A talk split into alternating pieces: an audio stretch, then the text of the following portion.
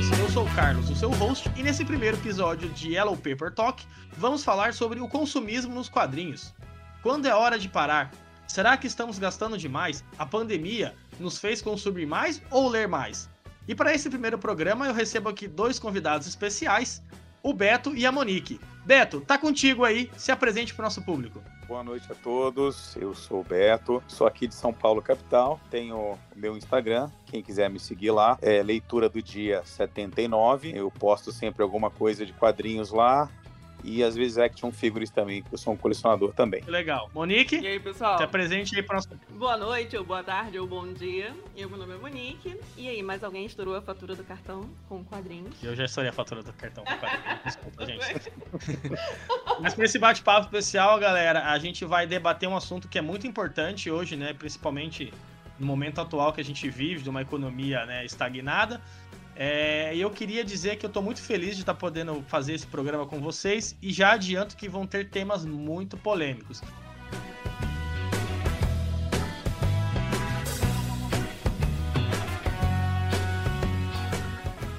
Então, para essa primeira rodada de perguntas, eu começo com uma pergunta já bombástica. Qual a relação de vocês com o consumismo e a compra de quadrinhos? Monique, primeiras damas. É, é difícil não escapar de ser consumista nesse momento. E como você falou sobre a pandemia, se nós estamos consumindo mais, a resposta é sim. E acho que todo mundo perdeu um pouquinho esse controle nesse momento, e eu fui uma delas. Então quer dizer que você é uma das que perde o controle, né? Hum, interessante isso daí. Mas a sua relação de consumo, você acha que ela aumentou, aumentou. diminuiu? Aumentou? aumentou? É, eu imaginei, né? Porque a minha também aumentou. Betão, tá contigo aí, responde. A sua aumentou ou diminuiu? Olha, aumentou e aumentou bastante. Eu acho que uma das principais condições disso foi a questão de a gente estar em casa né, mais tempo. Então, pela questão do tempo também acaba sendo um facilitador para você ter mais aquisições, né? E para mim, justamente foi isso que aconteceu.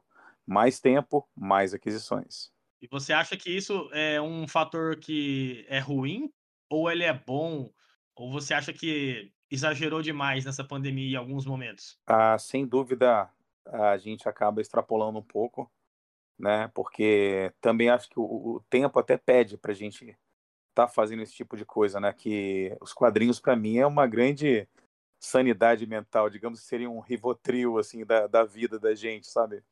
Que nos mantém com a sanidade. Mas obviamente que a gente acaba passando é, por cima de várias situações, né? Às vezes extrapola, mete no cartão de crédito, daí vai, né? O consumismo faz parte mesmo, mas tem que ter um controle, né? E, e você acha, Monique, que essa questão de estar tá mais tempo em casa, lendo mais, né, consumindo mais quadrinhos, ela te fez gastar mais ou antes da pandemia você já, já costumava a comprar mais quadrinhos, né? É, eu, eu não vou me limitar, pessoal, a falar só sobre quadrinhos, tá? É, eu vou englobar também a questão dos livros, né, action figures aí, tudo que envolve esse mundo nerd, digamos assim, eu acho que ele contribuiu um pouco, né, para a gente gastar mais, seja num livro, seja num pôster, numa camiseta, né, já com a facilidade da, das compras online. E Monique, você acha que tem comprado mais por estar em casa ou tem comprado a mesma quantidade, assim, no sentido de, ah, tô em casa, tenho mais tempo livre, consigo ler mais, e aí eu posso comprar um pouco mais, como que tá a sua relação? Para mim foi um pouco mais, eu nem digo tanto que é por estar mais em casa, mas eu acho que a ansiedade de todo mundo ficou um pouco mais aflorada agora. Então, você não encontra tanto seus amigos como antigamente, você conversa mais com seus amigos online e você interage com páginas de quadrinho ou de leitura em geral, mesmo que não sejam quadrinhos, sejam, sejam livros. E a gente fica instigado a procurar outras leituras, a conhecer outras coisas, a ver as indicações que outras, outras páginas fazem. E a, gente, a ansiedade faz com que a gente queira sempre consumir um pouquinho mais. E nem sempre a gente consome com planejamento. Eu acho que foi o que mais me prejudicou nesse período. Não ter um planejamento de, de compras. Esse é um ponto importante que às vezes a gente acaba não discutindo, né, com nós mesmos, digamos assim, nesse sentido, é se planejar, né, se organizar para fazer compras, né, que caibam no orçamento e principalmente coisas que a gente gosta de ler. E aí vem uma outra pergunta que eu sempre me faço, e eu acho que todo mundo que compra alguma coisa do mundo de super-heróis, da cultura pop ou de qualquer coisa, deve se fazer. Será que eu estou consumindo por prazer, por querer ter algo que me vai trazer um retorno, já que um quadrinho, como o próprio Beto citou, é o Rivotril dele, né? No meu caso, é meu, minha válvula de escape, da Monique deve ser também uma questão de estar uhum. tá descansando, né? Tá lendo. Será que essa essa forma como que a gente está consumindo hoje, ela é mais prejudicial por essa questão também da ansiedade, né? Que a gente, como você disse, tem vários, várias e várias páginas de Instagram, Facebook, TikTok, cara, tem de tudo aí bombardeando a gente todo dia. E às vezes a gente tem que se perguntar se é isso mesmo, se a gente está comprando um quadrinho porque a gente gosta ou porque a gente está indo no impulso, né? E aí, Betão, eu queria que você. Desculpa te chamar de Betão, né? A intimidade, mas né. Opa, temos essa intimidade com certeza. Aqui é um bate-papo descontraído, sem papas da língua, mas a gente tem que, né, às vezes, dar, fazer uma piadinha. Mas, assim, a sua relação com a compra dos quadrinhos, ela envolve. O que, que te, te faz comprar um quadrinho? A gente sabe que tem os autores que a gente gosta, mas tem aquele, aquela faísca, né? Aquela chama, fala, pô, esse quadrinho eu acho que vai ser legal, né? O que que te convence a comprar um quadrinho? Então, eu acho que tem um pouco dos dois, né, cara? A gente compra por, por empolgação, assim, a gente vê alguém postando alguma coisa, a gente quer estar tá também nesse meio, na amizade, sempre comentando de alguém, alguém comente na, no que a gente posta também em relação aos quadrinhos. Então a gente acaba comprando, eu acho que a gente pega um, um, nicho de, de, de HQs às vezes que não tem muito a ver com a gente. Isso acontece às vezes, sim. Pelo menos comigo isso acontece. Mas eu já tenho alguns traçados na cabeça, com certeza. O que me faz realmente comprar um quadrinho, geralmente é conhecer um autor. Às vezes eu acabo de conhecer e vejo a leitura é tão fluida e tem uma conversa bastante aquela aquela história comigo ou uma arte que eu gosto bastante que alguém faz tipo eu vou citar um aqui Chaboté. Qualquer coisa do Chaboté até hoje tudo que eu conheci do Chaboté cara é chegou no mercado eu vou lá e compro cara. Com o de olho fechado entendeu? Então isso também é uma coisa que acontece. Nick, e, e você, qual é a sua relação? Como que você escolhe um quadrinho? É, eu já não vou muito por um autor preferido, assim, que nem ele, eu vou muito pelo que eu tô, que o tema que eu às vezes eu tô interessada no momento, né? É, às vezes eu começo a, a ver mais sobre determinados temas e aí vejo as sinopses daqueles temas. Como um tempo atrás nós estávamos conversando sobre, ah, eu estava afim de ler é, mais quadrinhos da comunidade LGBT. Aí eu comecei a procurar e li sinopses, porque eu queria conhecer um pouco mais. Poxa, esse autor aqui parece legal, poxa, esse traço aqui é bacana, essas histórias parecem interessantes. E eu ia me deixando levar um pouco com aquilo.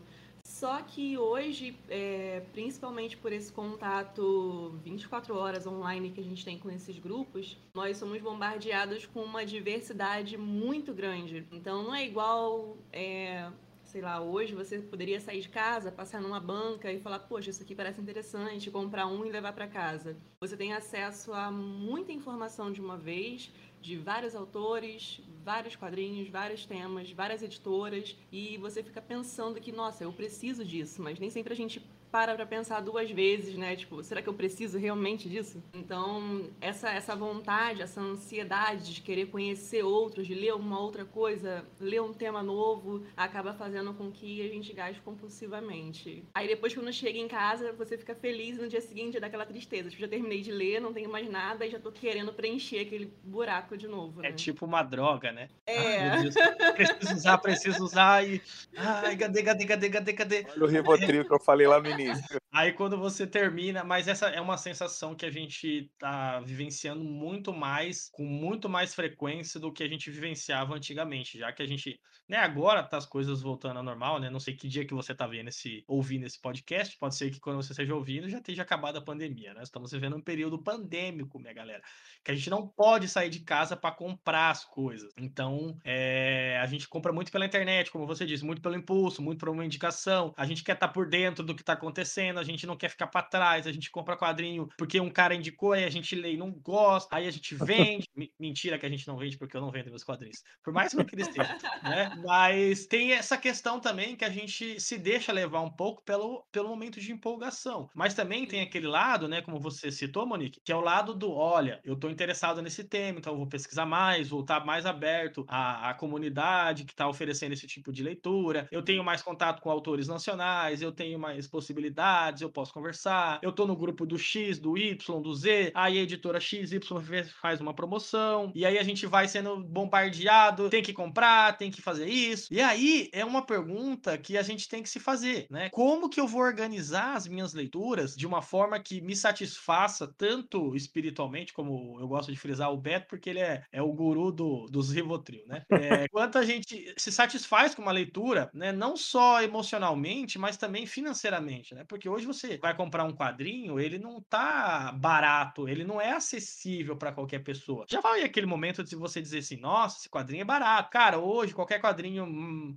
mequetrefe é de 40 reais pra cima. Você nunca quer comprar um só, né? Você nunca compra um só, porque tem a promoção, aí você leva dois, frete é grátis, aí a editora fala que vai te entregar, demora, aí você já compra outro, aí não sei o que. E aí eu pergunto pra vocês, como, gente, que a gente organiza a nossa vida de hobbies, de leitura, num momento como esse? Como que vocês se organizam, né? Alguém fala ou vocês seguem alguma coisa, tem um caderninho, né? Eu, eu já vou adiantar que eu tenho um caderninho de quadrinhos que eu quero, eu deixo meu carrinho na Amazon cheio, aí vou eliminando, e aí eu quero saber, Monique, como que você organiza suas próximas compras? Infelizmente, não sou organizada. Vou fingir que isso daqui é aquele grupo, sabe, de autoajuda, que a gente senta todo mundo em, em volta e fala assim, então, hoje eu me descontrolei. Hoje, mais um dia, eu comprei um quadrinho que estava na promoção.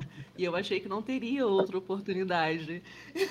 eu comprei. E aí depois, e aí depois o quadrinho tá mais barato do que você pagou. Aí você Nossa, fala, como isso já aconteceu? Nossa, é aí dá uma raiva, dá uma tremenda de uma raiva.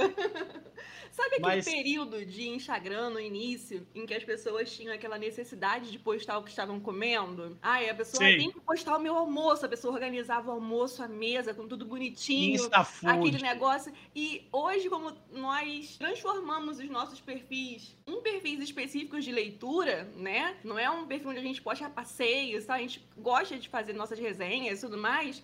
Eu sinto que nós estamos voltando àquela época onde não corre, eu tenho que organizar meu prato, botar o copo bonitinho, ou a mesa do chá, e eu vou postar aqui que é a hora do café da tarde. Não, hoje, hoje eu tenho que postar uma foto e postar a minha resenha, porque a gente fica instigado a continuar fazendo aquilo. Tipo, caramba, já tem duas semanas que eu não posto nada, eu preciso ler, ou não tenho mais nada para ler, para postar, eu tenho que continuar movimentando a minha página. Nós estamos parecidos com o pessoal que postava foto de comida antigamente. Você sabe, eu vou te interromper agora e vou fazer aqui um momento filosófico, mas antes eu vou esperar o Beto responder como que ele organiza as compras dele, porque eu me perguntei isso hoje. O que eu estou fazendo no meu Instagram? É uma pergunta que eu vou fazer para vocês, mas essa daí fica para daqui a pouco, Opa. antes dos comerciais. Já voltamos, rapaziada.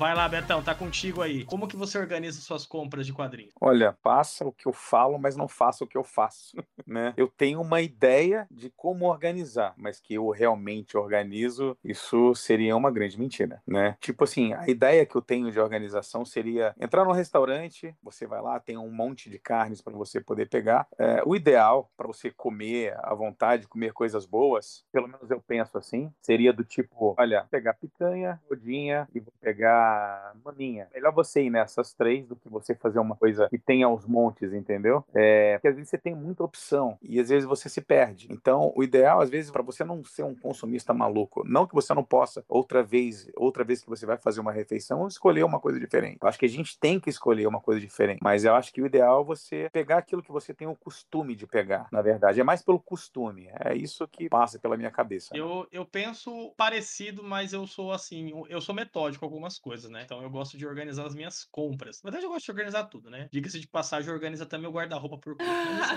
né? Tudo bem. Mas, por exemplo, né? É, é, o que eu faço, né? Para quem não me conhece. Eu acho que é o Sheldon do Big Bang Theory. Para quem não me conhece, eu faço doutorado, então eu preciso ser muito organizado com muitas coisas. Então eu aproveito essa organização que eu tenho dos estudos e trago para minha vida pessoal. Com os quadrinhos, o que, que eu tento fazer, como diz o Beto, né? Faço o que eu digo, mas faço o que eu falo, né? Porque às vezes é, a vida é assim, desculpa, mas é um trocadilho, né? Como aquele meme do, do cara que tenta vender as coisas lá, né? Depois vocês procuram na internet. Mas o que eu faço é organizar por coleção. Eu tento não sobrepor coleções. Por exemplo, eu estou fazendo agora a coleção da clássica da Marvel. Então eu tento não ficar comprando muito do que eu já vou ter. Agora, quando existem os quadrinhos altos contidos, né? Por exemplo, Pipoca Nankin, é, Mino, XYZ, são compras que você faz pelo mês. Eu não me organizo, por exemplo, ah, esse mês eu vou pegar. Eu compro os meus mensais lá que eu já tenho. Aí eu vejo, ah, sobrou uma grana, vou pegar esse aqui. Sobrou uma grana, vou pegar esse aqui. E aí eu vou, entendeu? Equilibrando dessa forma. No momento eu estou fazendo algumas coleções que já estão terminando. E aí vão abrindo espaços, como Monique e Beto disse, para novas leituras, para novos horizontes. E aí eu me faço uma pergunta: como que a gente consegue, ao meio de tudo isso, como a Monique disse, de ter que estar tá toda hora postando, é, o InstaFood virou Insta HQ, e aí você tem que postar uma foto bonita, aí você tem que fazer isso, você tem que fazer aquilo, né? E aí várias outras coisas. Será que a gente está se tornando refém, né? Eu, eu quero que vocês deem a opinião de vocês agora, bem sincera mesmo. Para quem tá ouvindo em casa, nesse momento, é uma opinião sincera. A gente se tornou refém da postagem no Instagram ao ponto da gente ter que comprar coisas para fazer parte de algo que a gente não fazia parte antes, porque a gente era sempre os excluídos, né? Os nerds, olha os caras que não se envolvem. E aí a gente tá com essa necessidade de fazer parte, que a gente tem que ficar postando foto, tem que postar não sei o quê. E aí quando você fica alguns dias sem postar, a galera já fala: "Nossa, não postou, não sei o quê". E esse maldito algoritmo do Instagram, ele só veio para ferrar na sua vida. Porque se você não posta, você já é atropelado por outra pessoa. E aí seu perfil vai ficando para trás e não sei o quê. E aí vocês me dizem, como que vocês se sentem sobre isso? Qual que é o sentimento sincero de vocês? Eu vou te falar que é algo que a gente faz sem perceber, pelo menos comigo foi assim. Eu comecei a minha página, desde acho que até a minha primeira postagem é de um livro do Star Wars, é, querendo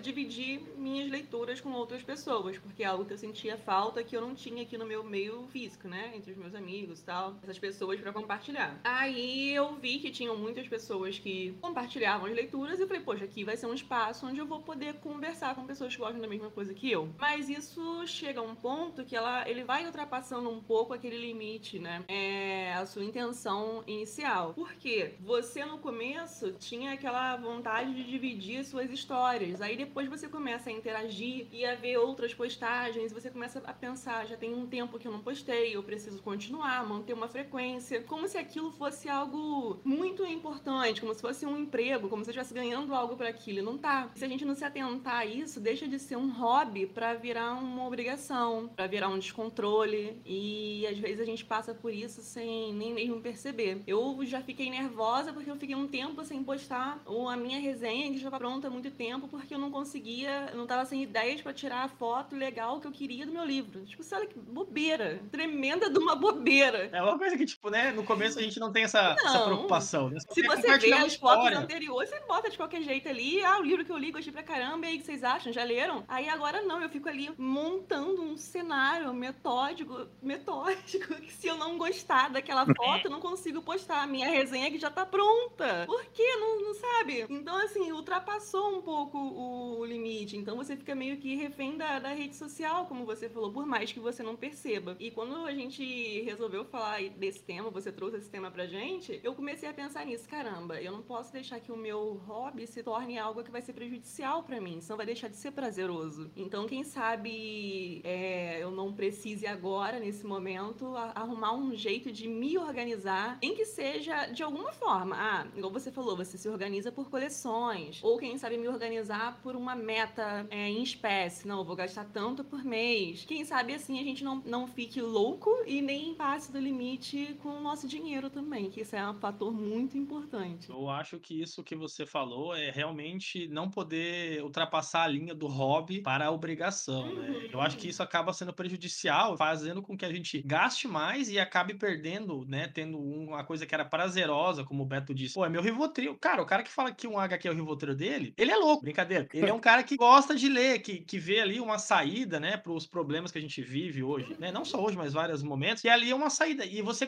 compartilhar aquela experiência de leitura é algo muito enriquecedor, né? E eu vejo que as pessoas, elas não estão preocupadas em ler a nossa resenha, em ler o que a gente tá falando. Elas estão preocupadas em ver sua foto bonita. Uhum. E eu acho que isso é uma coisa muito, né? Sei lá, eu não penso dessa forma. Eu acho que a gente deveria focar muito mais no conteúdo do que na forma. Mas às vezes as pessoas elas vendem uma coisa bonita que não tem conteúdo. E a gente acaba comprando isso. E aí, Beto, me diz o seu sentimento, né? Eu vejo que você gosta sempre também de compartilhar resenha. O nome do seu perfil já é Leituras do Dia, então significa que você é um cara leitor, né? Não é um, não é um fanático religioso que fica comprando HQ e dizendo você tem que comprar, tem que comprar. É, exatamente. Ah, cara, eu, eu, eu sou um cara assim, compartilho dessa ideia mesmo que dá uma sensação muito ruim quando a gente fica um tempo, né, sem postar alguma coisa, sem fazer alguma resenha. Parece que a gente tá ficando fora, ficando para trás. Dá essa sensação sim. Para mim, assim, eu sinto bastante isso. E aconteceu esse final de semana. Sexta-feira eu, eu, li uma HQ de manhã tal, mas até postei. Mas depois eu não, não, postei mais nada. E eu falei, cara, por que, que eu tenho que postar? Eu não tenho que postar. Tem que passar um final de semana como eu quero, com meu filho, brincar, fazer as coisas que eu faço com ele, fazer, tomar minha cervejinha, eu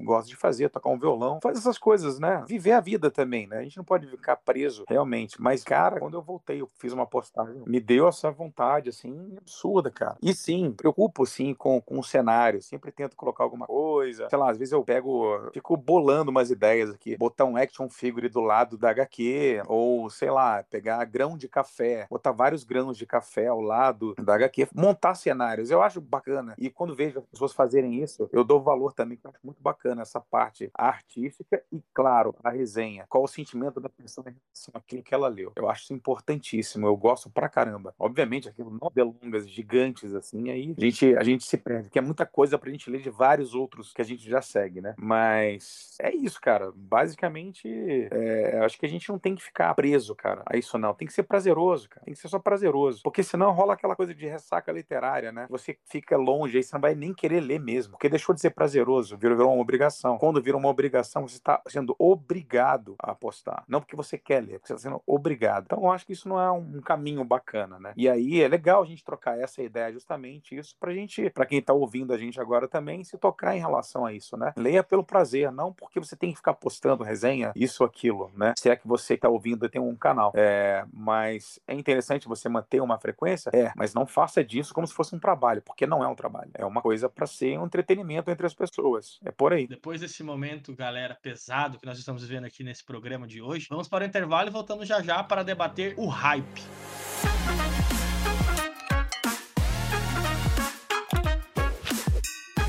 Para completar a fala do nosso amigo Beto, eu digo mais. Eu digo que não se deixe levar e se enganar pelos influenciadores digitais, que ganham muitas vezes HQs para falarem bem sobre aquele, aquela determinada HQ e que muitas vezes acabam influenciando pessoas a comprarem só porque elas receberam de graça. Eu acho isso de uma tamanha. Eu não vou pensar numa palavra agora, porque às vezes pode ser uma palavra muito pesada, mas vamos, vamos ver. Sem vergonhice. Sem vergonhice é uma palavra boa. Mas assim, eu concordo com o que vocês disseram no bloco passado, e aí eu reforço. Eu voltei pro Instagram depois que eu passei muito tempo fora. Eu passei três anos desconectado, focando no meu mestrado, nos meus estudos. Porque quando eu tinha Instagram literário, né, eu tava naquela mesma sensação que a Monique havia comentado antes, de perdi o prazer, né, a ressaca literária tomou conta de mim, justamente porque era aquela toda hora de ficar postando, postando, postando, e eram os primórdios ali, galera. Era uma, era uma guerra, era uma guerra mesmo, assim. Pô, era quando a galera tava começando, a galera que tem 30 mil seguidores hoje tinha menos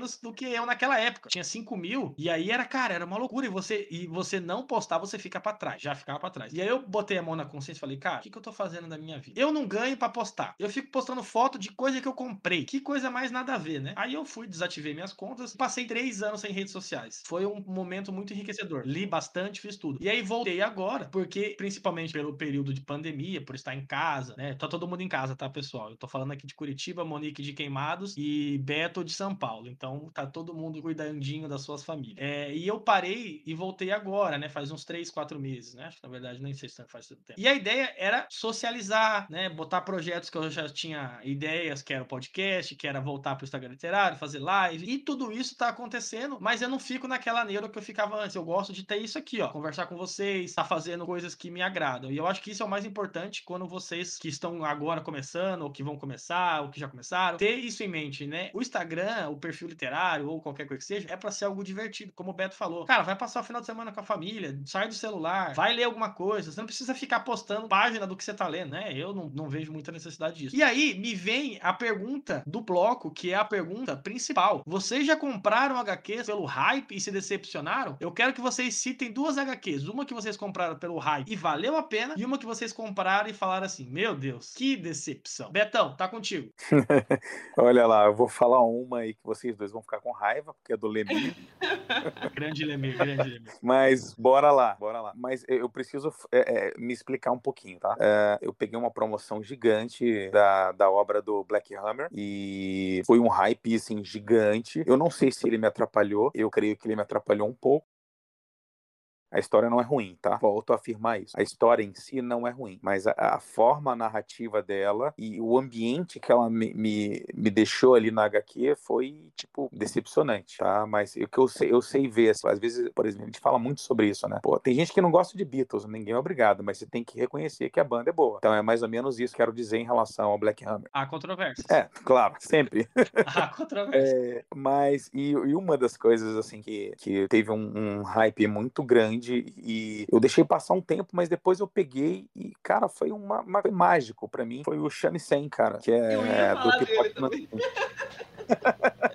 falar, Monique, pode falar.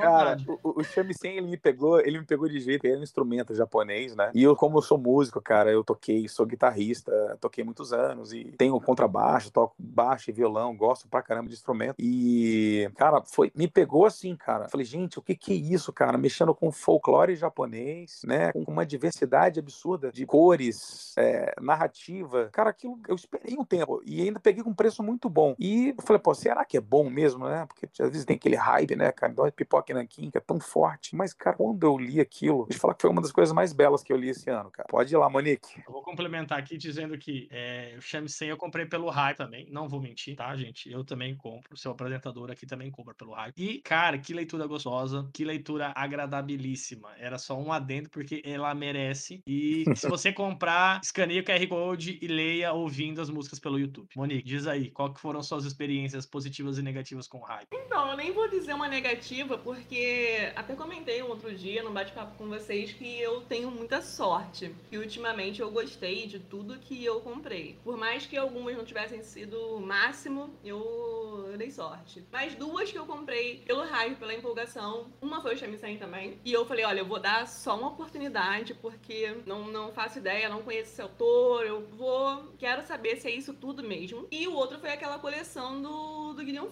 E eu gostei muito, apesar daquelas ressalvas que nós fizemos sobre o final, né? Quem tava acompanhando a gente até naquelas lives sabe. Eu gostei demais. Agora o Shamisen não tem o que dizer, foi lindo. Eu, eu comprei sem expectativa nenhuma, só por conhecer. E desde a primeira vez em que eu abri, eu já me surpreendi. Porque é uma ilustração sensacional. É lindo. Parece aquelas fábulas antigas, sabe? Tem essa questão que você disse da, da trilha sonora para você ouvir quando você escaneia o QR Code, que te faz fazer uma leitura muito mais imersiva. Tem um material extra sensacional no final, contando aquela história, dizendo que foi baseada numa pessoa que realmente existiu, naquela cultura, em tudo. Então, assim, ele te fascina por todos os lados. Não tem nada que dê para você dizer que ele não é, não é bonito, não é interessante, não é enriquecedor, sabe? Foi, foi perfeito. Então, assim, foi muito mais prazeroso até para mim do que falado sobre o, o Gideon Falls, porque assim, foi algo que eu não esperava. O Gideon Falls eu fui com tanta emoção que se tivesse sido ruim, eu teria quebrado a cara, mas esse não, eu não tive expectativa nenhuma no início e eu me surpreendi, foi lindo demais.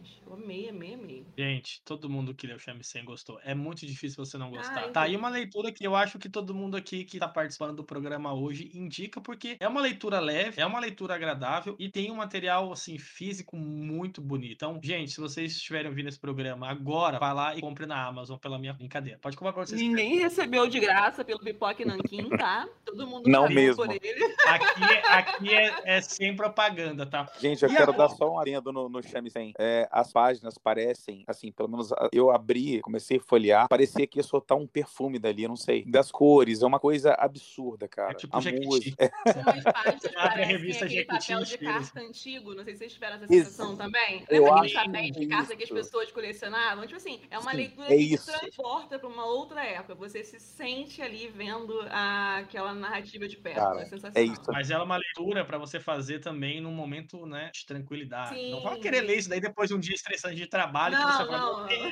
é isso? Mas assim, é, eu gostei bastante também. E aí, eu fico me perguntando, né, porque muitas coisas assim do que, por exemplo, o Shamsen, a gente comprou, eu comprei por indicação do Beto, o Beto comprou por indicação de alguém, e aí foi, né? E aí agora é um momento, assim, muito intrigante do nosso programa de hoje. Não vou chamar o break, mas eu queria saber de vocês se a bombardeação que nós temos hoje, né, não pelo Instagram, mas pelas editoras, se tem sido algo que tem incomodado vocês ou é algo que tem sido mais natural. Porque eu sinto que a gente tá sendo bombardeado muito pelas editoras, muito assim, porque todo dia sai uma coisa nova, todo dia sai um quadrinho que você tem que ler, todo dia sai um ganhador de um prêmio, todo dia tá saindo um catarse, todo dia é muita coisa saindo ao mesmo tempo e a gente não consegue processar tudo isso. E aí eu queria saber, vocês acham que as editoras, elas têm tomado partido e um proveito da nossa ingenuidade milenal? Brincadeira, gente, aqui ninguém é milenal, todo mundo é milenal, não vamos entrar nesse assunto. Vocês acham que eles têm tomado um, partido no sentido de influenciar a gente? Claro que a gente sabe que eles precisam ganhar dinheiro, mas a gente tá sendo bombardeado de todos os lados, né? E aí você vê que as editoras, elas têm se aproveitado um pouco disso, né? Principalmente as que estão aí ativas no Instagram. E qual que é a opinião de vocês sobre isso? Olha, eu eu concordo totalmente. É, tudo bem que eles estão querendo correr atrás do prejuízo, porque as editoras também sofreram com a pandemia, né? Também devem ter tido baixa de vendas e tudo mais. Nem todas as editoras é, são tão grandes assim, né? Então, da- eles estão fazendo lançamentos atrás de lançamentos, aquele marketing pesado, lançando cada vez uma coisa em cima da outra, como se eles estivessem concorrendo entre eles e nós contra todas as, as editoras, né? E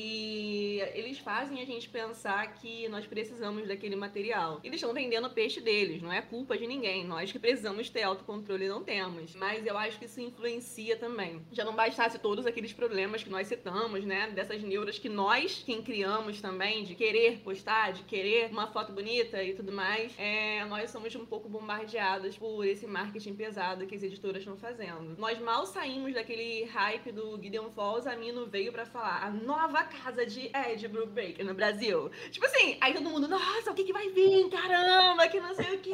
Nossa, eu vou precisar disso. Eu nunca ouvi falar no Ed Brubaker, mas eu quero também. Tipo assim, não quero não, cara, para com isso. O Cara, cara que mas- escreveu Gotham, o cara que escreveu Gotham. Não, o Ed, o Ed Brubaker, ele, ele é um dos meus autores favoritos, porque ele escreveu uma das melhores fases do Demolidor. Mas eu concordo com a Monique, a gente não precisa comprar todos os quadrinhos dele, gente. Desculpa. Essa venda descabelada e, e corrida maluca parece as editoras, né? Cada hora é um que tá na frente, aí a Panini, pô, a Panini bombardeando a gente, aumentando os preços lá em Nossa. cima. É, o Pipoca Nanquim, qualquer obra deles é magnífica. Gente, não é, desculpa, mas E aqui... sabe o que rola? Rola nos grupos é todo, toda vez eles lançam um catálogo e espalham pelos grupos de WhatsApp. Aí você olha um catálogo gigante, você vai demarcando qual você quer. Aí chega outro catálogo de outra editora. E aí por diante, né? E aí acaba a gente pegando também essas coisas, catálogos, que a gente se empolga. Fala, Nossa, a história deve ser espetacular. Você nunca viu, você nunca ouviu falar. As pessoas endeusam também, né? É. A, Isso, aquela editora. Parece que se eu chegasse aqui hoje e falasse assim, ah, cara, não acho os lançamentos de Pokémon Nankin tudo isso. Aí vocês vão, tipo, me bombardear com, com aquilo. Parece que todo mundo tem que Como achar que assim tudo é você não gosta de perfeito. pipoca e nanquim, É. meu Deus? É, é. Nossa, você Como assim tem você não gosta de Panini, Marvel? Nossa, É, é, você tem que fazer parte do, do, do, do grupinho do recreio, porque senão você não tá dentro. E aí que a gente tem que parar um pouquinho pra, pra pensar. Então, aquela Não. organização que vocês até disseram que, que tem, né? O Carlos tem um caderninho, é, ou o outro estipula um valor e tudo mais, já é um, um indício pra gente começar a ter um autocontrole e ver o que, que a gente precisa e o que não. Eu não faço mais coleções hoje em dia, então eu tô tentando me separar, assim, por, por temas que eu tenho interesse atualmente. E talvez tentar estipular um, um valor para que eu não saia daquele valor mensalmente e não, não extrapole o meu bolso também, né? E não acabe comprando coisas por, por impulso. Mas eu admito que é algo que eu vim pensar agora e que eu não estava pensando bem assim até um tempo atrás, não. O que eu acho é que a gente tem duas coisas assim que acontecem, né? É o bombardeamento da, da- das editoras, né? Elas vêm forte em cima da gente, a propaganda o tempo integral, em todas as redes possíveis. E também outra coisa que acontece muito também, pra gente com- consumir mais ainda, parece que tem alguns que falam assim, como assim assim, vocês estavam até citando, né? Como assim você não leu isso? Alguma coisa assim, aquela obrigatoriedade literária. Eu acho isso. Essa é a nossa próxima pergunta. A obrigatoriedade de você ter que ler uma obra. Quem foi então, a pessoa, o ser humano, que disse que você tem que ler isso, senão você não é um colecionador, senão você não é um leitor? Gente, isso não existe. Isso é algo criado. Ah, você tem que ler a obra do, do é. Você tem que ler a obra do Jeff. Gente, você não precisa ler nada que você não queira ler. Isso é, uma das, é um dos temas mais controversos do mundo dos quadrinhos. Isso envolve, né, não só quadrinho, filme, série, documentário, celular, tênis. É. Ah, você tem que ter esse tênis. Até você tem que ter esse você carro. não pode assistir um filme sem ser cinéfilo, né? Eu não posso ah, falar se o filme é bom, se é ruim, se foi legal ou divertido. Eu tenho que chegar num grupo de amigos. Eu odeio aquele cara que chega assim, porra, mas a fotografia daquele filme. Eu falei, ah, cara, pelo vai é merda, né? tipo... Momento sinceridade no podcast, gente. Momento sinceridade. Eu concordo. Eu sou um cara que gosto muito de filmes. Eu vou dizer assim que eu assisto pelo menos uns seis filmes por semana. Eu assisto mesmo. Legal. Mas, não... mas é porque eu gosto. Eu cresci assistindo filme. Eu, eu tinha um caderno que anotava os filmes falava o filme, o dia que passava, o nome do filme, o nome dos atores, eu anotava, porque, tipo, não tinha internet que tinha agora, sabe? Eu tinha, tipo, um caderno gigante, porque eu gostava, mas é porque eu gosto, mas não é, isso não me faz um cinéfilo, não me faz um... Não, não é porque eu li é, Cavaleiro das Trevas Ressurge, porque eu sou melhor do que você que não leu, não é porque você leu um livro, né, 1984, que você é melhor que eu. Gente, não existe Cara, isso. é, exatamente. Essa, é, essa, obrigatoriedade literária, ela, ela chega a ser é, é, é abusiva, cara, com as as pessoas, assim. Aí a pessoa se sente que é, é, um tonto e vai lá e compra uma coisa. E ainda faz uma resenha, às vezes, até, já vi disso, viu? Faz uma resenha muito bacana a respeito daquilo, mas na verdade a pessoa não gostou. Ninguém é obrigado a gostar de uma obra. Ó, Alan Moore fez um baita de uma HQ, não sei o quê. Você tem que ler essa fase, sei lá, do Monstro do Pântano, tá? Eu gosto, eu já li, mas você não tem obrigatoriedade nem de ler. E muito menos que você possa ler, você tem que ser sincero. Se você achou que é uma porcaria, você pode falar que é uma porcaria, entendeu? É direito seu de ir e vir, como qualquer outra obra, você pode chegar e falar que não é legal. Ah, mas eu, eu eu amo Chaboté. Aí o que a pessoa pega e lê, cara, achei isso uma porcaria. Não quer dizer nada com nada. Eu acho, cara, cada um tem sua visão. Então, isso de falar assim, olha, você nunca leu. Cara, eu tenho uma raiva. Eu falo, onde eu assinei um contrato com você que eu tinha que ler todas essas obras aí? Sabe, eu devo alguma coisa para aquela pessoa? Não, cara. Então, cara, seja um cara que leia de forma livre, não com obrigatoriedade. Que alguém achou que a obra é absurda, entendeu? É legal você saber dos outros, é legal, mas a sua vale mais que do que eu 90%, entendeu? Acho que é por aí. Por aí mesmo. Eu gostei de Senhor Milagre, claro, eu achei legal, mas me venderam uma coisa que não tinha nada a ver. Nossa, Senhor Milagre, melhor obra do Tom King. Meu Deus, desculpa, bitch, please. Melhor obra do Tom King, Senhor Milagre passa longe. É uma HQ super ok. E eu vi gente endeusando, dizendo que, nossa senhora, e outro adendo, a Panini trocou o papel das HQs, porque na primeira impressão do, do, do livro 1 é um papel e depois é outro. Isso é injusto com colecionador, porque você quer o mesmo papel. Aí a Panini fez o quê? Trocou. Aí perdeu ponto. São essas coisinhas assim que eu acho ridículo. Cara, não tem nada a ver. Isso é ironia, tá, gente? Não fez diferença nenhuma ter trocado o papel, porque, tipo, a leitura é a mesma, não vai mudar nada, não é uma coisa em si. E eu vejo muita gente pegando birrinha. Ai, porque você tem que ler a edição definitiva, você tem que comprar o Omnibus do Monstro do Pântano que custa 400 reais. Meu filho, 400 reais numa HQ. Tá de brincadeira comigo, né, velho? Porra, a gente tá no Brasil, cara, numa crise. Quem que tem 400 reais pra dar numa HQ? 400 reais, cara. Tá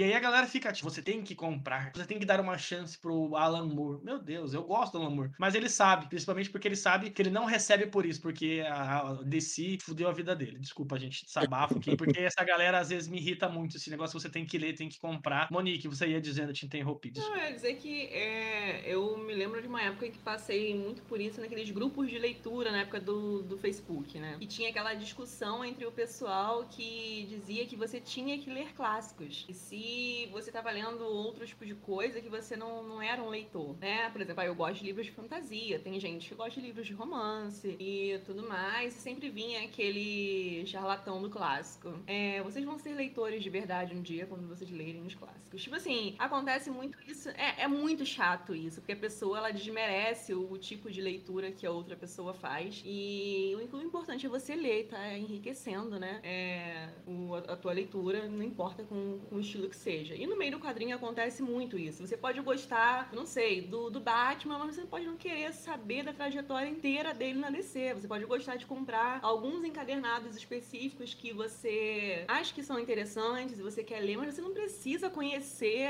a primeira, o primeiro quadrinho lançado sobre ele, você não precisa ter lido todos os autores que escreveram sobre ele, saber a cor de todos os uniformes que ele usou. Tipo assim, você às vezes parece que vai participar de um programa de perguntas e respostas, como um show do milhão da vida, e você precisa saber tudo sobre aquilo ali, porque senão você não faz parte do meio. Você não é um leitor de quadrinho, então se você não conhece a primeira, sabe, a, o primeiro quadrinho dele, o primeiro autor que tava falando sobre a primeira série que ele saiu, tipo assim, é uma coisa muito chata. As pessoas se tiram de algum lugar no meio da cacholinha mágica delas que as coisas precisam ser assim, elas estabelecem isso em algum ponto mágico da vida delas e elas querem passar essa obrigação para os outros também. É assim, a leitura para de ser prazerosa. Eu vou citar um caso aqui. É, é muito engraçado quando você cita isso, porque eu lembro que quando eu era mais novo, né? Gente, desculpa, já tenho mais de 30. É, quando eu era mais novo, eu gostava muito de rock, muito. E aí, tipo, tinha uns amigos que também gostavam de rock, mas tinha aquela divisão, né? Só pra. Vou tentar fazer um adendo aqui.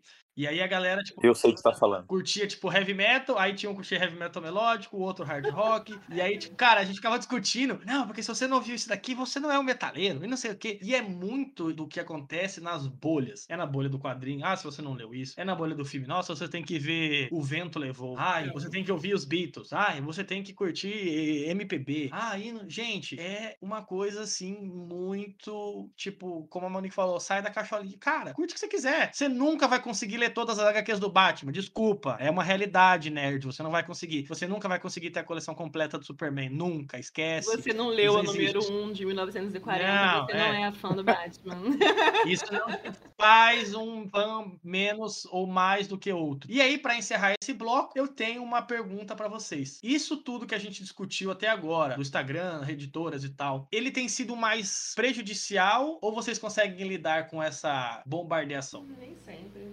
Eu acho que eu tô começando a, a, me situar agora, porque até um tempo atrás eu estava nessa paranoia ainda é, do Instagram, assim como você falou, não tô ganhando nada com isso. Então você para um pouquinho pra, pensar, não tem importância, por que estabelecer paranoias para algo que é só um hobby, né? Por que deixar de postar um quadrinho porque a foto não ficou boa, senão que você só quer compartilhar a sua resenha? Porque se preocupar se o Block Nankin lançou um catálogo pro mês que vem Tipo, é, então, a, a, pra mim tava sendo um pouco prejudicial querer correr atrás de tudo que tá acontecendo e agora eu tô me situando um pouquinho mais e tô querendo dar um, uma pausa, né? Estabelecer um limites pro meu hobby. É, eu, eu tô, tô bem parecido com o que a Monique disse por aí. Eu agora comecei a dar uma paradinha, cortei algumas coisas, né? Que eu tava vindo até colecionando e para mim não faz sentido. Tem coisas que eu até já li é, décadas passadas, né? E aí, por que eu vou pegar a saga do Batman agora, no meu caso, tá? Se eu já li essa fase, cara, Burn, sabe? Pra que, que eu vou pegar uma coisa que eu já li? Em algum momento na minha vida eu já li uma fase ali, outra aqui, que é pós Crise nas Infinitas Terras, é, reestabelece a DC. Cara, não me importa, cara. E por que eu tenho que pegar também é, outras coleções de mangá? Olha, vem mais um mangá que a JBC lançou, mais um outro, que é uma coleção que vai ser, sei lá, 20 edições. De 20 em 20 em 20, cara, você não tem mais espaço depois. Não acho que seja por aí, entendeu? E outra coisa, a gente pode ler, tá? Aquele hype todo, compra número um. Pô, se você não gostou, não continua. Pra quê, cara? Entendeu? Porque às vezes, não, eu vou até o fim pra ter a coleção. Nem sempre ter a coleção, não. Você tem que ter aquilo que você gosta. Se vai ter o número um, tá ruim, cara, vende um, sei lá, desfaz daquele material. Troca, né? Ainda troca, hoje existem é. grupos de troca, que eu acho uma coisa troca, bem interessante exato. também. Exato. Troca-troca, todo mundo já fez. Brincadeira.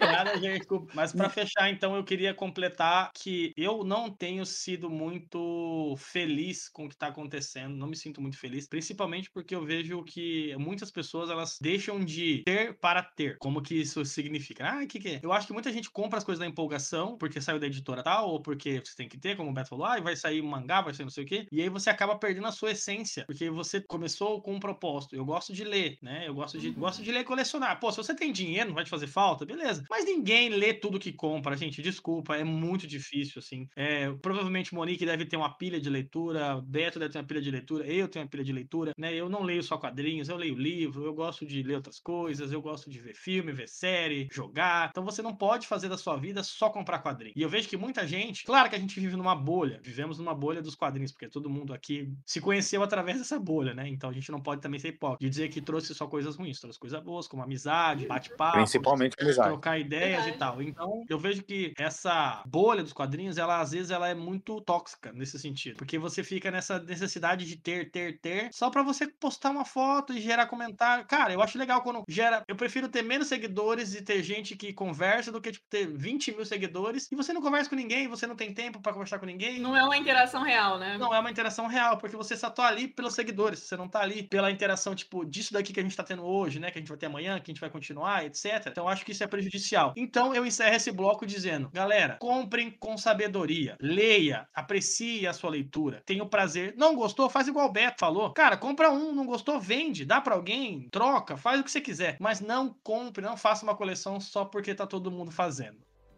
Vejo vocês no próximo bloco.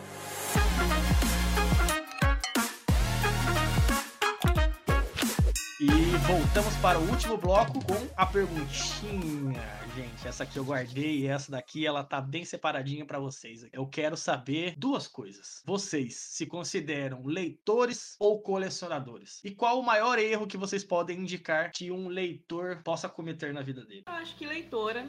Eu par... Até porque eu parei de, de colecionar, não faço mais isso. Eu vou pelo, pelo tema ou um quadrinho que eu quero. Acho que quando a gente se prende a grandes coleções, a gente fica um pouco mais paranoico. O famoso lombadeiro, né? Que tem aquela estante que é com, com várias coleções bonitas para mostrar. E o grande erro é seguir é, o hype. É legal, às vezes é interessante, você conhece coisas boas, mas você seguir tudo que o pessoal tá, tá indicando, o que as editoras estão te bombardeando, vai te levar ao erro. Seja por uma leitura ruim ou por extrapolar no bolso. Boa, gostei, gostei. Acho que é por esse lado mesmo. Beto, e você? Ah, então, cara, é, eu não, eu não tenho, eu não fiz uma estante exclusiva para quadrinhos. Infelizmente, eu não fiz. Então, eu guardo em armários. Eu comprei puffs, baús para poder enfiar um monte de HQs. E, cara, tá espalhado minhas HQs por todos os armários possíveis, você puder imaginar. Eu até doei roupa para poder enfiar quadrinho, cara. Olha esse cara, esse cara. Olha, olha, esse, olha o nível desse cara. Vendeu a roupa Eu do te entendo, corpo. também tô cheio de quadrinho, tô cheio de quadrinho dentro do armário também. É, cara, A mas gente se assim, vira Tem como, livros. a gente se vira como pode, Eu né? posso me considerar assim, hoje, agora, nesse momento que eu tô falando com vocês aqui, hoje eu me tornei totalmente um leitor do que um lombadeiro, até porque eu não tenho condição de ter fazer lombada. Como eu não tenho condição de fazer lombada, então eu não me considero um, é, como eu vou dizer, ah, eu sou um leitor, cara, não sou so- somente um colecionador, não. Tenho um pouquinho de coleção, tenho, mas eu não me preocupo como eu já me preocupei. Nesse momento, não. Na verdade, é, de coleção mesmo, eu tenho mais pra action figure do que pra pra quadrinhos, assim, de coleção mesmo. Eu faço vários. esse homem é um sonho, viu, mulheres nerds? O cara tem coleção de tudo, velho. Mas eu, mas, mas eu concordo com você, Beto. E, e me diz aí a sua dica para as pessoas. Então, cara, é o seguinte, eu acho assim, ah, vá, coleciona assim, come aquele arrozinho com feijão, batata frita e bife, que você está acostumado a comer, fica naquilo, mas de vez em quando, pede um yakisoba, né? De vez em quando, come uma, pega uma coisa diferente, entendeu? E se for legal aquilo, faz mais vezes, né? Eu acho que é por aí. Por exemplo, você não vai beber bebida alcoólica todo dia, mas aos finais de semana, por que não pode tomar uma cervejinha? Eu acho É. que é por aí. Eu faço um paralelo com isso daí, na brincadeira, mas é uma brincadeira, né? Saudável, né? Tem que ser por aí, cara. E assim, você põe grana, sei lá, que seja 200, 300, 100 reais, se puder, por mês. Pega aquilo ali e fixa naquilo, entendeu? Porque você vai ter pelo Aí você, o que que você vai fazer? Filé, a coisa que você mais gosta. Você não vai comprar aleatoriamente um monte de porcaria. Você vai comprar realmente aquilo que, que é legal pra você de verdade. Então, acho que separar uma grana por mês eu acho mais interessante do que você sair fazendo compras aleatórias que não vão te dar nada. Eu fecho com vocês. Eu acho que exatamente esse é o meu sentimento. Por isso que eu queria começar com esse primeiro programa no, no Yellow, justamente esse assunto, que eu acho muito interessante. E eu concordo, eu acho que a gente tem que se limitar também no que a gente quer gastar, né? Não posso também gastar muito mais do que eu tenho. Eu acho que você fechar um valor aí mais próximo do que você pode gastar é algo que é muito mais interessante do que você sair comprando aleatório. E eu acho que eu também me considero hoje muito mais um leitor do que um colecionador. Já fui colecionador, hoje parei com isso, parei com esse lance de comprar loucamente. é, já tô, tô no AA já, Alcoólicos Anônimos, de quadrinhos. eu já não compro um quadrinho tem tipo cinco dias. Nossa, é uma vitória. Né? and, Brincadeiras à parte, gente. Por exemplo, eu, eu, eu, eu, desse mês, assim, eu já empurrei pra frente quadrinhos que eu ia, ia comprar em julho e vou comprar em agosto, porque a coisa tá feia, né? Então, né, já arrumei quatro empregos aqui, mas tudo bem, a gente vai, né? Você não tem dinheiro, você vai arrumando emprego. Mas é, é um tema muito interessante esse, porque ele vai voltar na pauta, provavelmente, para mais pra frente, porque a gente, a gente tá vivendo um momento muito delicado, né? E eu acho que a gente tem que também ter a consciência que esse exibicionismo que a gente faz, né? Eu, você, Monique, né? Todo mundo tá no, no Instagram, é um exibicionismo. Que a gente tá ali postando. Às vezes tem alguém que tá curtindo, que fala, pô, aqueles caras ali, nossa, olha quantas coisas eles têm, né? E é o que a gente já foi antes. Nossa, olha quanta gente né? Esses dias mesmo eu vi uma foto de uma estante, igual você falou, pô, eu fiquei e falei, caramba, velho, como que o cara tem tanto quadrinho assim? Eu tenho bastante quadrinhos porque minha família tinha sebo, né? Eu já contei essa história. Então, né, muitas coisas do que eu tenho eu ganhei, né? Ou minha mãe comprou, não sei o quê. Depois que eu comecei a comprar mesmo, assim, até. Mas eu não contabilizo, eu não acho que quantidade não faz diferença. O que vale é você ler, entender a obra e compartilhar a sua experiência com as outras pessoas, né? Como a gente já fez live de Gideon Falls, a gente já fez live de Copra, depois vamos fazer live de Aman, depois já fizemos live de não sei o quê. Mas é porque você compartilha a experiência da leitura e não a experiência de comprar um negócio. Comprar compra, às vezes. Cara, e aí você compra e deixa lá. Às vezes você nem lê o quadrinho. Você compra e deixa, vai empurrando, né? Só para aquela sensação de comprar. E aí eu queria que vocês indicassem aqui dois quadrinhos que vocês assinam embaixo. Tem o selo Monique e o selo Beto. Dois quadrinhos. Pode ser qualquer um. Dois quadrinhos. Monique. Bom, eu vou aproveitar um que, que eu li agora, que nós comentamos que foi o Shamisen. Eu acho que eu recomendo para qualquer pessoa. Realmente foi uma experiência boa. E, e o outro, apesar de não, não ser tão, tão comum assim, tem tantas pessoas que talvez gostem, mas é Sandman. Pegar algum marco isolado e ler, porque para quem não tinha o hábito, talvez, de, de ler quadrinhos, é uma boa forma de se começar, porque você vai ver um mundo totalmente diferente do que as pessoas acham que, que é quadrinho, né? Ele aborda muitos temas interessantes e às vezes as, as pessoas têm algum preconceito em relação a quadrinho e quando ela lê Sandman, ela fala, caraca, eu não sabia que quadrinho era isso também. Então acho que é, é sem erro, não tem como a pessoa ler e, não, e dizer que não gosta de Sandman. Então, eu vou indicar o que eu li é, hoje, foi Your Name, que é um romance. Não é geralmente muito minha, minha praia, assim, de falar se eu sou apaixonado com coisas de romance. Já gostei mais quando era mais novo. Hoje não é nem tanto, mas foi uma surpresa extremamente agradável, até porque eu tinha assistido, dá para qualquer um de vocês aí assistir o filme, que é fantástico, é uma coisa realmente linda. É uma coisa belíssima, eu achei que valeu muito, muito a pena. Your Name é uma história interessantíssima e foi recorde de bilheteria quando saiu o filme também, né? Eu li o mangá hoje, eu acho sensacional. Outro cara que eu acho interessante chama O Preço da Desonra também, que é do Pipoque Nankin. É um outro mangá que fala de Padachim né? Uma história que o cara vendia uma nota promissória, literalmente, tava, ficava ali, pro cara não morrer, mas ele teria que pagar com muito dinheiro em algum momento da vida. E tem o cara que vai fazer essa cobrança dele, né? De, são, são várias histórias. É sensacional, né? E momentos da vida, o cara tá no fiasco ali e sabe que vai ser decapitado, no caso ali, e aí o cara assina com, com sangue, que seja, pro cara ser cobrado mais na frente. E é sensacional, né? É, são esses dois quadrinhos que eu acho bacana, que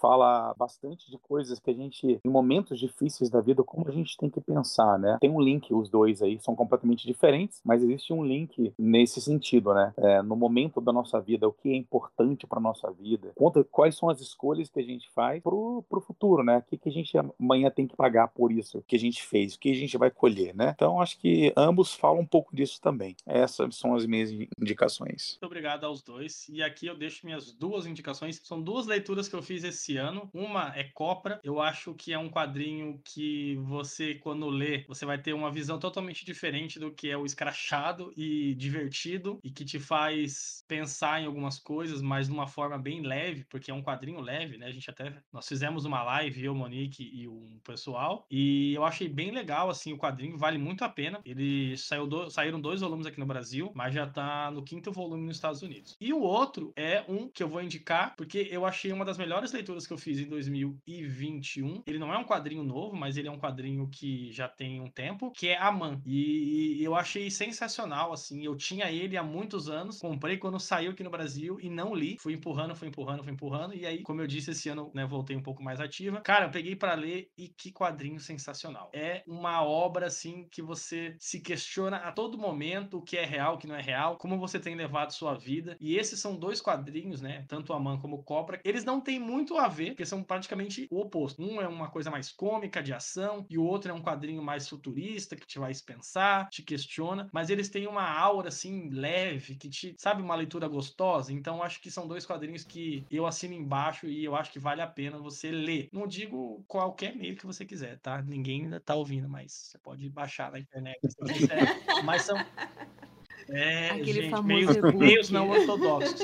E, então eu fecho o programa, o primeiro programa do, do Yellow com vocês. Queria agradecer demais a presença dos dois aqui. Nós iremos voltar novamente a conversar sobre outros temas, faremos live e eu queria agradecer muito, muito, muito estar podendo conversar com vocês. E eu quero que vocês deixem aí o recadinho final, faz o jabá, faz a propaganda, diz que você tá lendo e, e fale de projetos. Fiquem à vontade aí. Bom, podem me encontrar lá no Instagram, pra gente conversar sobre quadrinhos, pra eu dizer o que, que vocês vão ter que ler. Mentira, tô brincando. É, MD Mazoli. É, de vez em quando a gente vai estar aí fazendo uma live ou um podcast. E eu queria até deixar uma, uma dica de três pessoas de. que A gente falou muito de quadrinhos, mas que a gente não chegou a citar tanto. É, de quadrinhos nacionais. Aí, quem sabe, se você não tá tendo essa experiência ainda, que seria interessante, que é Pedro Cobiaco, Isaac Sagara e Helena Cunhas, por favor, pessoal, vamos dar uma chance pro nosso quadrinho nacional que tá ficando E onde você, maravilhoso onde a também, gente consegue incrível. encontrar eles no Instagram? É fácil de encontrar eles? No Instagram, fácil de encontrar todos eles nesse mesmo nomezinho que, que eu falei. São leituras que vocês não vão se arrepender. Eu, pelo menos, gostei demais e tenho indicado pra todo mundo, pra todo lugar que eu chego. Pegando esse gancho de coisa nacional, é, eu vou citar o Chico, que é sensacional, os quadrinhos dele. O cara tem uma arte absurda e tá aí no topo também, né? do- dos nacionais. E tem Carniça, que é bacana, tem Lavagem, tem Três Buracos. Fala um pouquinho do sertão do Nordeste também, né? Tem essa força do Nordeste que eu acho espetacular. Tem a loja dele lá no Instagram também, que é Chico Loja, alguma coisa assim, que você acha no Instagram. É isso mesmo. É bem interessante. É um dos caras que eu comprei bastante quadrinho, pretendo continuar comprando cada vez mais. E aquela coisa, a mensagem final é assim, cara, questione as coisas um pouco mais, né? Não vá na ideia de que tu te tornas eternamente responsável por aquilo que cativas. Parece bonito, mas nem tanto, né? A gente não tem que ser responsável, ainda mais eternamente, né? Vamos questionar as coisas um pouco e pra gente poder ler. É, porque ler, todo mundo lê. Agora, interpretar, a gente tem que cada vez mais interpretar as coisas e poder dialogar as coisas, né? Então, cuidado com hype. Só isso. O hype, o hype te pega, pega daqui, te pega de lá, gente.